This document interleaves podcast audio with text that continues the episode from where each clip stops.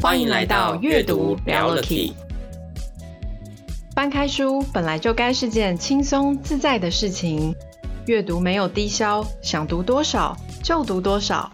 把书合上后，记得住的便是对你最重要的 Key。在这里，透过真实的素人故事，我们与你分享阅读带来的启发与改变，一起拉近书本与生活的距离。Hello，欢迎来到阅读聊了 Key，我是小翔，我是 Sylvia。今天呢，我们要来分享的这个主题呢是无限赛局，而且今天邀请到的来宾呢，跟我们分享的内容呢蛮不一样的。因为我们很多人看这本书的时候，可能都会着重在怎么样创造无限思维的这五大重点，包含了崇高的信念、信任的团队、可敬的对手、攸关存亡的应变以及领导的勇气。那今天呢，我们邀请来的 Key Man 呢，要跟我们分享，着重在这个企业责任二点零，跟我们来谈谈二十一世纪企业价值需要更新，除了创造利润，更要能推动使命，保护所有利害关系人的部分。那我们今天邀请到的来宾呢，是我们的 Orlando，他过去呢是一位工程师，那他现在呢转型，在经营一个共好共学的空间，这空间呢定期会举办一些课程以及这些活动，让我们来欢迎我们今天的 Key Man Orlando。那我想说，先请 Orlando 可以跟我们的听众朋友们打声招呼，Hello，Hello，Hello，OK，呃，我我很感谢有这样的机会可以在这边分享。然后，无限赛局是最近影响我非常多的一本书，很开心能够有机会，就是分享我的个人一点点的浅见。其实，其实这本书我觉得它蛮特别的是，是它的作者本身就非常有名，对不对？对，他是我的偶像。哎，也是加一加一，也是我的偶像。我跟你说真的，我曾经在网络一就是拿他的照片，然后自己后置他的金句，然后作为我手机的桌面放了一阵。他真的很多金句，真的。哎，可是讲到现在，大家都还不知道我们在讲谁。Orlando，你要帮我们破题一下，这本书的作者，我们的偶像是谁？好，呃，作者是 Simon Sinek。他其实我认识他是从黄金圈开始。然后那时候，其实我觉得，呃，黄金圈教我们思考是从 why、how、what 嘛。那那时候我就觉得这个观念对我来讲非常的有帮助。那呃，他的书我看过一些，然后我有在追他的 IG 跟他的一些 TED Talk 这些的。那他最近最近出的这本《无限赛局》，我就觉得，嗯，我觉得不管应用在职场，或是商场，或者是我觉得甚至是生活，我觉得都非常的有帮助。对，那因为他的书名其实很特别，《无限赛局》。什么是无限赛局啊？呃，其实它的概念就是有分有限赛局跟无限赛局。那这个其实不是他初创的，嗯、那他是其实沿用其他人提过的概念，然后再用他的角度去诠释。那有限赛局其实就是只要有两位以上的玩家。那赛局就成立了。嗯、那它有有已知的玩家以及固定的规则，然后大家事前有共识，然后达成某个目标之后，赛局就结束了。简单来讲，就很像篮球赛啊，或足球赛 这种比赛。对，它有一定的时间，或者是例如说，呃，达到呃一定的赛制。到了那个地方，然后大家的比分，然后用高下来决定输赢，然后就比赛就结束了。这个就叫做有限赛局，对不对？是在一般职场比较业务型的工作，其实也跟你的，比方说你今年的业绩达成，如果你是每年 review，然后隔年归零再重新开始，其实也是有一点这样的概念。那无限赛局它就没有时间限制，那因为没有终点线，没有真正的存在结束。所以没有人能真的赢得一场无限赛局。嗯、那无限赛局的首要目标是不断的玩下去，哦、让赛局能够持续下去。哎，这个超酷的！对啊，我觉得他就是拉长时间来看，就是没有要跟你就是定最后的输赢的意思。因为我把这个时游戏拉长，就不会有输，不会有赢。因为其实不管你是现在在工作。或者是你现在创业，或是你现在在呃，就是你是一个企业的老板或主管，那呃，有很多时候我们其实会心里设定一个，其实你可能心里是默默设定，我要工作多久，然后我就要去过什么样的人生，或者是我要存到多少钱，然后我就要去就是要抛下一切去做什么事情。但是你会发现，当你有这样的设定的时候，那呃，如果现在的跟你就是会影响到你往这个目标前进的所有相关因素，尤其是人。那如果这些人他没有办法帮助你往目标前进的时候，或者是你觉得你并没有一直往你的目标前进的时候，其实你就会很容易焦虑，然后你也会很容易有挫败感，因为你用成或败。就是来去界定你这个人嘛，所以那那其实我觉得很多人在呃工作上越做越不开心，或者是你有时候创业一段时间，或者是你如预期的升上了主管职，但是你却觉得很痛苦。我觉得很多时候都是因为用有限思维来看这件事情。比方说，我以前在职场上，我可能就比较想要是我个人做到。就是无可挑剔，就是你你挑不出我的错处，然后呃，或者是我甚至会努力让我的烤鸡不要太后面，那我就会觉得我是处于一个安全的状态。嗯，你应该太谦虚了，你应该不是只是不要太后面哦，你应该是 谢谢你看得起我，真的一定是这样。好，你继续说，所以你就会怎么样？为了不让自己不要太后面。那所以呃，那当然，你所有的思考方向就是我的表现是必须要是你会往老板的喜好或者是这间公司的取向嘛？比方说，如果老板就是一个业务成绩就是业绩导向的人，所以你会一切都往这个方向去做。对，那你可能就会是不断的在迎合老板的需求嘛？嗯。就前提是你不讨厌他的情况下，你没有要跟老板那个 say goodbye 的前提下，这很重要。对，那我以前会一直觉得，就是不断的把自己做好，就是、嗯、然后时间到了就领薪水、领年终、领 bonus，这是我以前就是一个员工的状态。就是我一直处于这个状态，那每一年的考绩其实都会，呃，就是会影响到我的喜怒哀乐，对，哦，当然也影响到我的收入。但是其实我觉得他在里面提到，我自己比较有感觉的是企业责任的新定义的这一块，嗯，因为呃，就是今天，因为像我从职场离开已经差不多十一年了。啊！Oh, 我我在职场，oh. 我在职场十年，然后我离开职场自己创业也十一年了。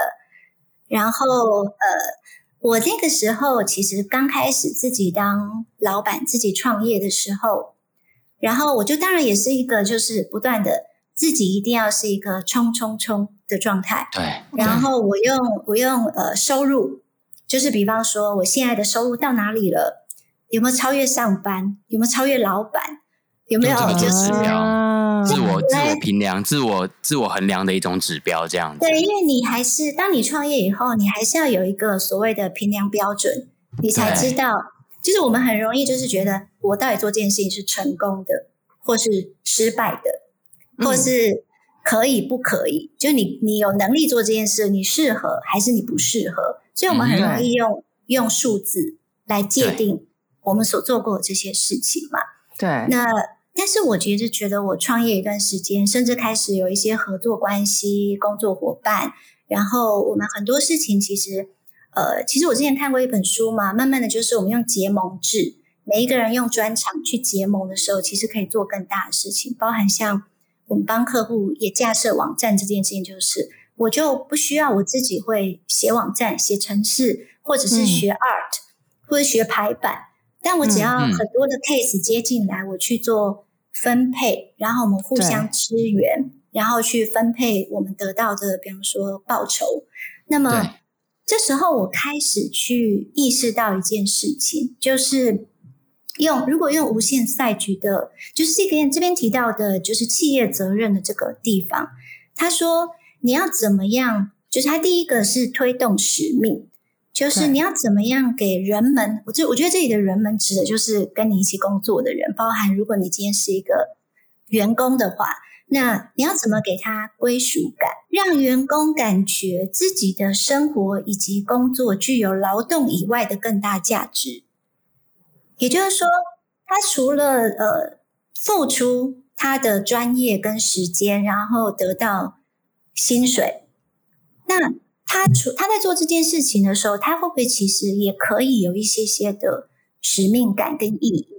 嗯，诶，那我很好奇，就是在你做这样子的改变的时候，你觉得它会有一点冲突吗？因为刚刚听起来就是有限跟无限呃赛局，我自己感觉听起来有限赛局它是看的比较是一个短期的一个指标或者是标签，然后作为一个呃成败或者是甚至是打考绩，或是你定义哦，我现在做的好不好，别人现在做的好不好的一个方式。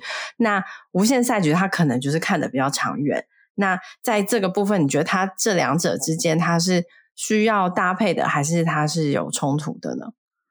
呃，如果你用有限赛局的事情来看合作这件事情，不管就是员工跟老板，或者是我跟我的工作伙伴，那以往你如果想要赢，想要案子做得快，或者是想要客户满意度高，你就只会找你觉得最好的合作对象去合作。对。就你会找强者嘛，就是我交给他就一定没问题。对，但是可是其实你很难找到完美的合作伙伴啊。就是很有能力、很有想法的人，他有时候可能是不接受沟通的，不接受更改。那或者是有的人可能他没有那么有能力，可是他也许他的能力已经足以，就是他愿意跟老板沟通，然后他足以做出老板需要的东西。所以以前我会觉得，就是这个是一个呃可以让我赢的合作伙伴。哦。但是我现在会看的是，当我要跟一群人合作的时候，我怎么样去看到他的优点，而且我要怎么样跟他的优点合作，而不是只是一直在看哦，我觉得他很啰嗦，或者是我觉得他很没有美感，或是我一直在看他的缺点。这样的想法一改变，整个的思维模式就完全不一样了。会不一样，你会知道，呃，当你现在不是在，比方说两个礼拜内结案这样的状态，而是说，我现在要找哪一些人跟我合作，我们是会长久合作下去，非常的愉快，而且我们合作的越来越有默契之后，我们变得不需要花那么多的时间去沟通，不需要花那么多的时间去，比方说帮彼此擦屁股，或是那边，诶，他怎么这样说，或者是就是去。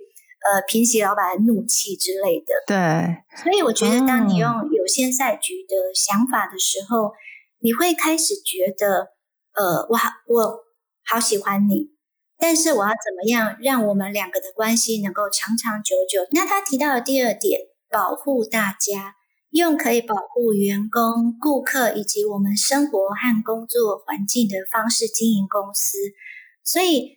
如果在一个很有安全感的环境工作的时候，或是你合作的对象是让你有安全感的时候，你会比较能说出你的各种看法。对，然后非常重要。你也会比较能够放胆去做一些尝试，创意才会跑出来。对，对，哦，所以在合作或者是带领员工跟大家一起共事方面，我觉得这是一个很不一样的思维。因为以前我们都会觉得我要跟最强的人合作，然后这个这个最强的人可能他还要持续都是最强的，所以会不断去 evaluate 他的价值啊，然后他的表现。可是这样听起来，你是采用一种就是书大呃书里面。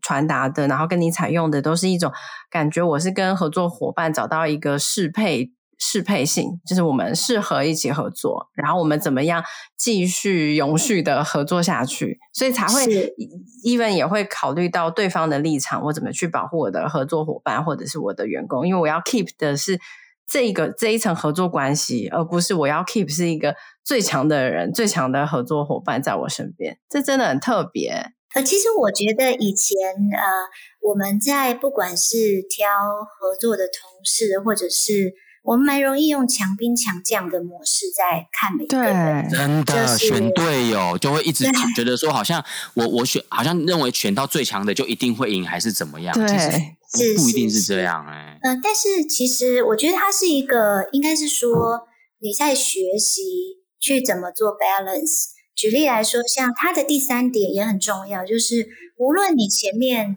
你需要顾及很多员工的，包含他做这件事情的意义、使命感，但是它跟创造利润这件事情还是必须有关联。所以它第三点提提醒大家，就是金钱是企业活下去的动力，企业要获利才能够继续推动上述两项要务。所以，像我以前的第三份工作，我当时觉得好有好有意义的一个工作，我当时是大尺寸印表机的 PM 嘛。嗯、那为了要推动这这个，就是就是品牌能见度，所以我很常就是会办展览啊，或者是办一些 demo 啊，办一些讲座。那、嗯、但是呃，我自己那时候觉得，我觉得最有意义的事情是我当时帮助了很多摄影人，然后甚至是摄影艺术家，他们可以透过我们的输出。然后去做他们的作品，那我们帮他办展览，然后让他曝光，甚至是让他的作品能够被卖卖出去，他可以有经费可以做继续的创作。我就觉得这件事情好有意义。嗯、可是其实，呃，对一个公司来讲，这件事情是没有利润的，就是它的利润相对是低的。嗯、所以在那个时间点，我在上班的时候，我就会觉得这件事情很呃。让我觉得很需要思考，因为我喜欢做这件事情，是因为我觉得这件事情好有意义。因为我觉得我在呃为这些台湾的摄影艺术家们去创造一个能够让他们曝光，结合我们的很优质的输出，然后可以让台湾的摄影艺术被看见。但是，但是回过头来看。他们对实质的这个部门的业绩的帮助，实际上是非常的小。那我就不能做这件事了，因为对我的老板来讲，最重要的还是业绩要能够满足我们今年的我们今年的要求要做到啊。是，所以那是我第一次就是开始在思考，呃，以前就是上班，然后做到老板要做的事情。可是我觉得随着你上班越久，你开始会思考很多不同的东西。所以那时候我在思考的是。那我要怎么样做？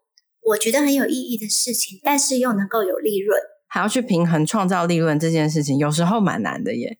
它很难，它完全不冲突吗？我感觉它有冲突。它完全哎，对。呃，他他应该说，我觉得不是冲突或不冲突，而是非常难三方兼顾。对，很难三方兼顾。嗯、但是呃，我自己现在比较多。就是我，我就在回归我自己能做的事嘛。因为企业，我是很，我凭我一己之力，我很难去影响一个企业。但是我能影响跟我一起合作的工作伙伴。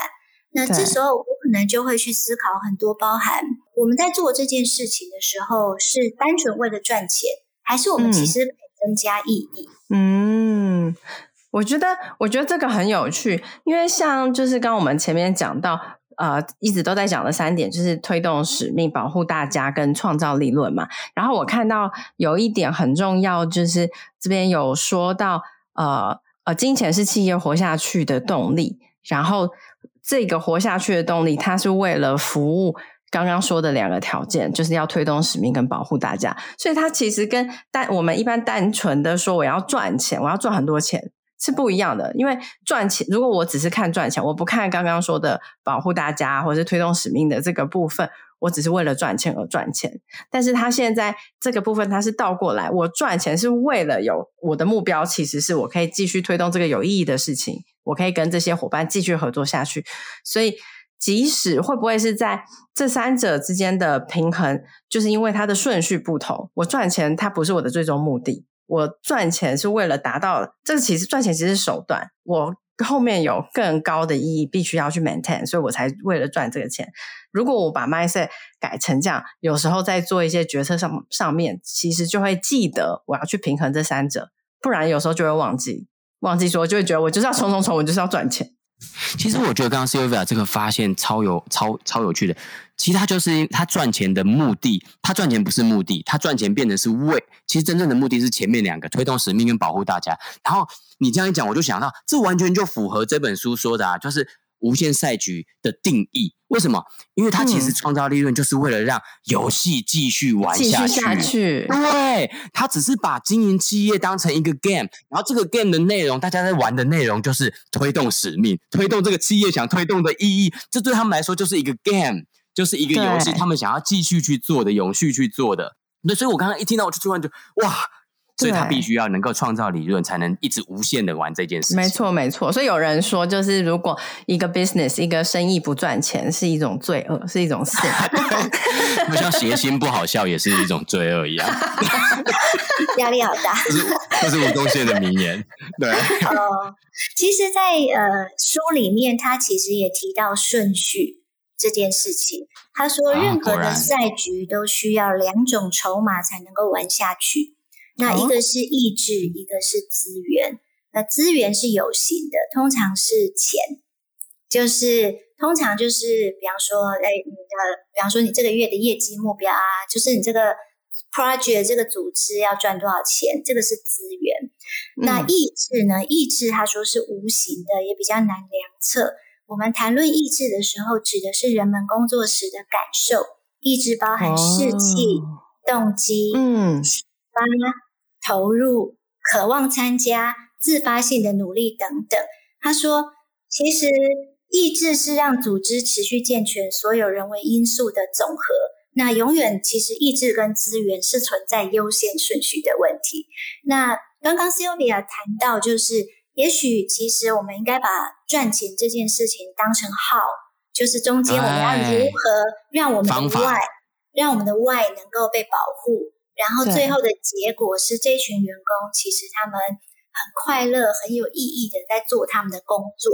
那但是其实呃，赚钱这件事情，它所以所以你看一下，我就举例，有一些公司，我曾经被我的朋友邀请去参观，有一些真的很棒的公司，不知道能不能讲。嗯、那他们其实是会有茶水间，然后很棒，嗯、然后会有呃 yogurt 啊、零食啊、咖啡啊、饮料啊，甚至泡面。就是呃，很照顾员工们的那个呃血糖，血糖高度，血糖稳定。就是、欸，这跟工作情绪，血糖稳定很重要。是很重要，血糖低落就会被送呢，被送 key mobile 就会冲突哦。举例来说，像我自己有两个小孩嘛，我当时是母乳母乳妈妈，但我也是一个职业妇女，所以。你看，有的公司是有哺乳室，有的公司是完完全没有这个选项。那有的公司是有休息室，那之类的。所以，那要一个获利的公司在拨款项去做这件事情，还是你在一开始就设定你的员工在各整个工作过程要开心愉快，所以你就开始做这件事情，那当然就会是一个所谓的优先顺序的问题。哦。啊好棒哦！而且我知道，像现在越来越多的，呃，因为我们知道台湾竹科很有名嘛。那我其实小强身边很多的朋友或学长学弟们都是在竹科当工程师。其实像一些比较有规模的公司，他们甚至除了这些硬体设备，像刚刚讲的健身房啊、休息室等等的，甚至他们还会去呃鼓励员工们去组成所谓的公司内的社团。是公司内的社团，例如说，真的也有人会，嗯、呃，像很流行这个静心冥想啊，他们也会鼓励，他们也可以组成这样的。这几年身心灵真的非常对，因为他们就是也想要照顾，某个程度也是想要照顾员工们的身心状态，对，让大家不至于因为工作太大而可能有忧郁症啊等等的心理的呃这些状况，他们希望让他们的心理的强度或者我们说的逆商。呃，等等，反脆弱的能力、心理素质是越来越高。他希望让这些员工在工作为公司创造获利之余，其实这个员工的人生也可以是不断的整体的是被照顾到，是提升。其实我看到我身边有蛮多，因为你看我的，如果跟我同龄的，我现在也四十六岁了嘛，跟我同年龄的，哦嗯啊、谢谢，真的太喜欢的，一定是因为你刚刚。录音前有跟我们透露，你的的以前是运动，我猜你可能也是不是因因为现在都还有持续在运动的习惯啊？没有，当了当了妈妈真的很少运动。哦，OK，打小孩没有了，你一定不是这种运动啊，你一定不是这种运动，这么柔，这么温柔。呃，你看，像其实我的身边的同龄的人，大概也在职场，大概也会将近二十年左右。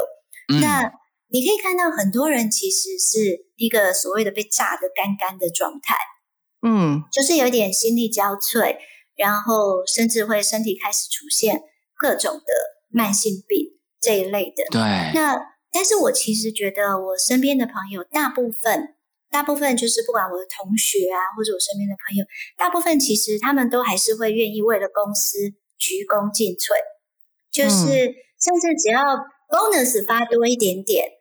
或者是呃，升你一个就是主管职，或是你就会觉得你真的是可以做到百分之一百二十，或者是百分之一百五十。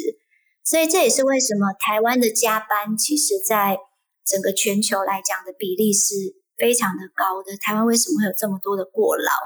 可是我其实一直在思考的是，呃，因为整个的大环境或者是教育的，一路以来我们被教育的都是。你有工作就会是一件恩赐，然后你、嗯、你去上班就等于稳定、保障，然后呃，甚至是可能是有社会地位的。对，我我也有朋友，他其实暂时不想上班，可是是不敢让家人知道的，所以这会这会变成是你很难有时间去思考，你到底要做什么事情是。能够让你现在在做的事情不是拿时间换钱，而是它其实是被赋予意义跟赋予使命的。嗯，像呃，假设好了，我们现在有帮一些厂商架设网站，然后呢，我们还帮他结合通路，然后让他的商品在上面被贩售。但是我如果结合我的一群工作伙伴，我们帮这一些，比方说小厂商。就是他没有，他是没有行销资源去做，比方说社群媒体广告啊，或者是买关键字啊这些的，没有办法请 show girl 这些的。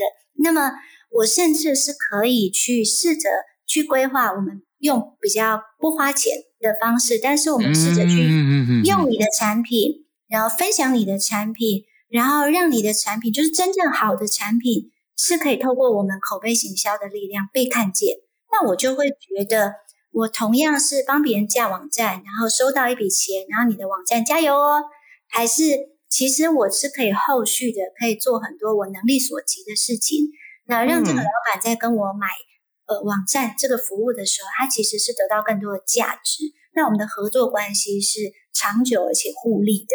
那这个其实就会比较是我认为在工作上赋予意义的一个。一个我自己个人的诠释，我觉得其实刚刚一直呃到后面我们刚好在聊起来，都有提到意义、创造意义这这个字哈。如果说我们再拉回这本书的主轴来说，我觉得它的确也就是要让我们的整个工作环境，我们经营的企业这件事情是进入到一个无限赛局，因为你唯有真的去创造一个意义的时候，才会让在里面的人可以因为这样的意义。有动力不断的继续的玩下去，玩下去，一直去玩下去。我觉得在无限赛局里面，它好像有，是不是也有一个很重要的定义啊？有时候如果我们如果说很多的考量能够用数字啊，落于某一个数字的时候，其实它也就是区别出，呃，是不是有我们现在正处在有限赛局或无限赛局的一个判别的方式。呃，应该是说你是需要不断的有数字入账的。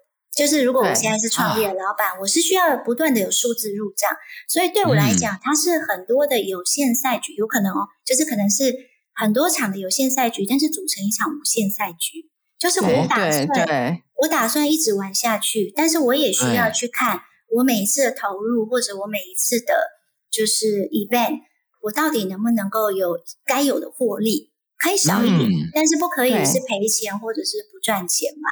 对，所以我觉得它就是你要去试着平衡。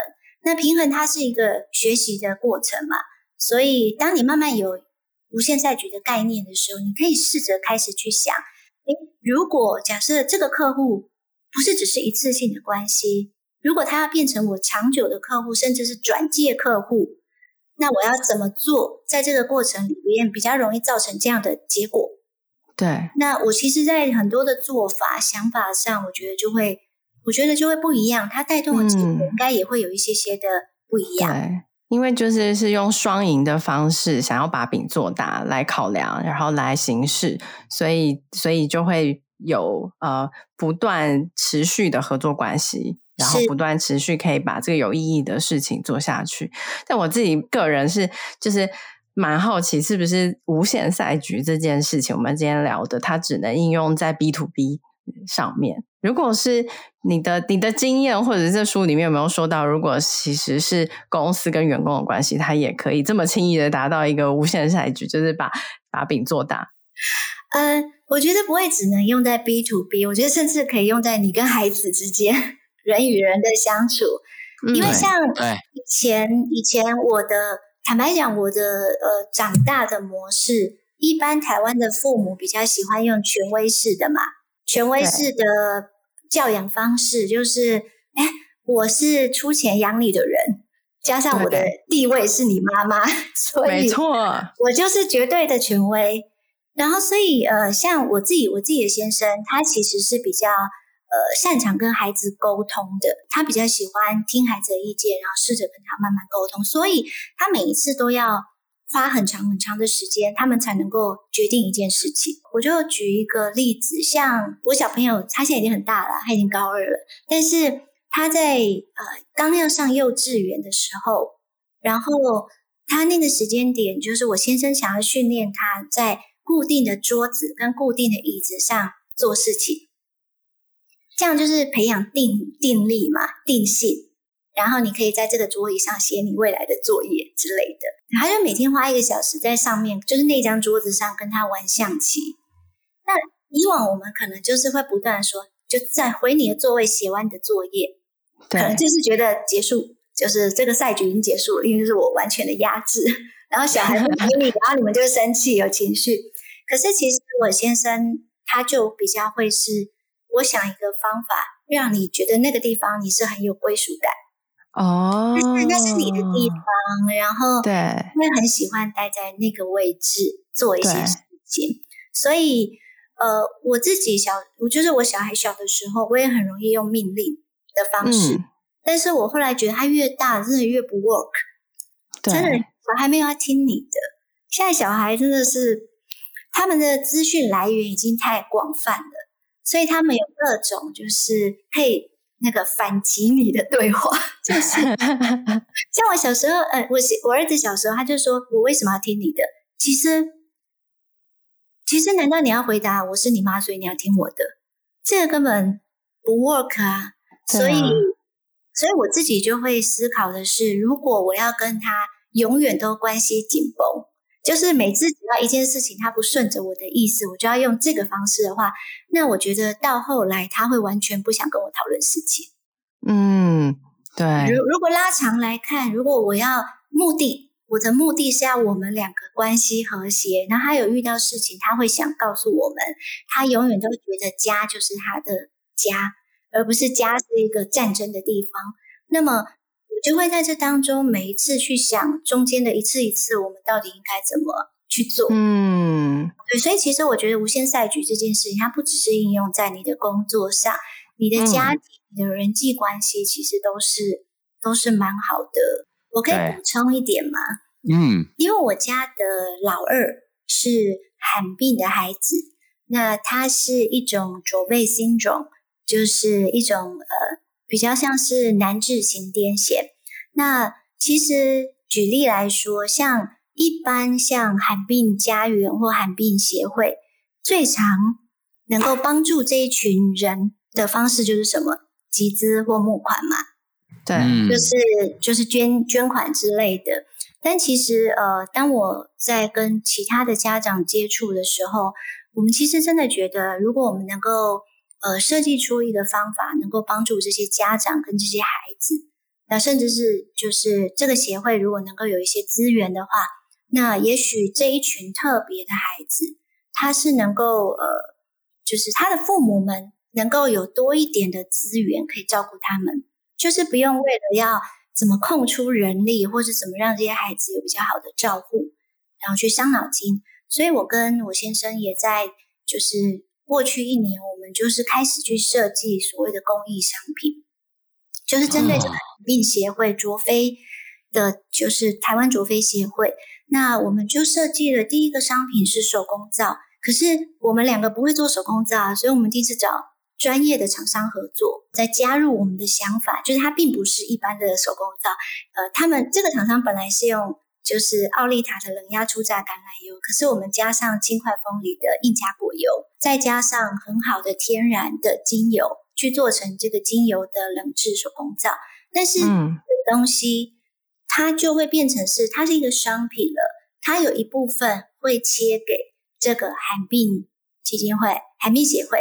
然后一部分就会切给贩售的家长，那一部分呢，嗯、就是商品本身的成本这些的。嗯、所以我们想的事情是，如果你要一直靠捐款或什么的话，它总有停止的一刻，要不然你就是要不断的，好像必须要曝光这些孩子，卖这些孩子，然后让别人觉得哦，他们很需要被帮助。我觉得那样好像没有办法长久。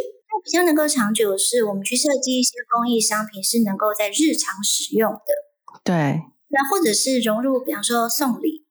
对，那我们就一直鼓励大家，中秋礼礼盒不要送会增加心血管风险的，可以 送公益皂，他还会洗得很开心，健健康康的。烤完肉手很油腻的时候，可以拿来洗一洗。对对对对对，有点腻。所以，我们就会开始去设计，慢慢去设计这样的东西，去试着让这件事情是能够长久运作下去，可以持续的帮助这个协会跟这群孩子。所以，我觉得他在各方面对我而言的影响都很多，这也是为什么我挑这本书的原因。我觉得我们今天这一集，Orlando 跟我们分享到很多是我们没有听过的。故事跟启发，我觉得是很不一样的。因为很多人在介绍这本书的时候，通常都是提到那五大重点。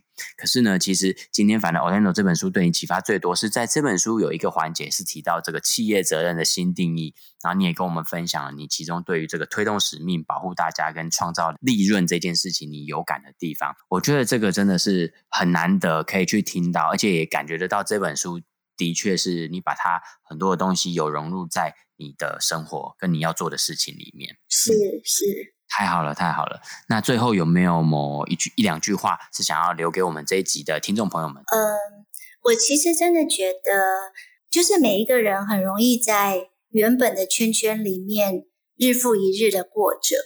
那能够的话，不管是走出去跟人交谈，上不同的课程。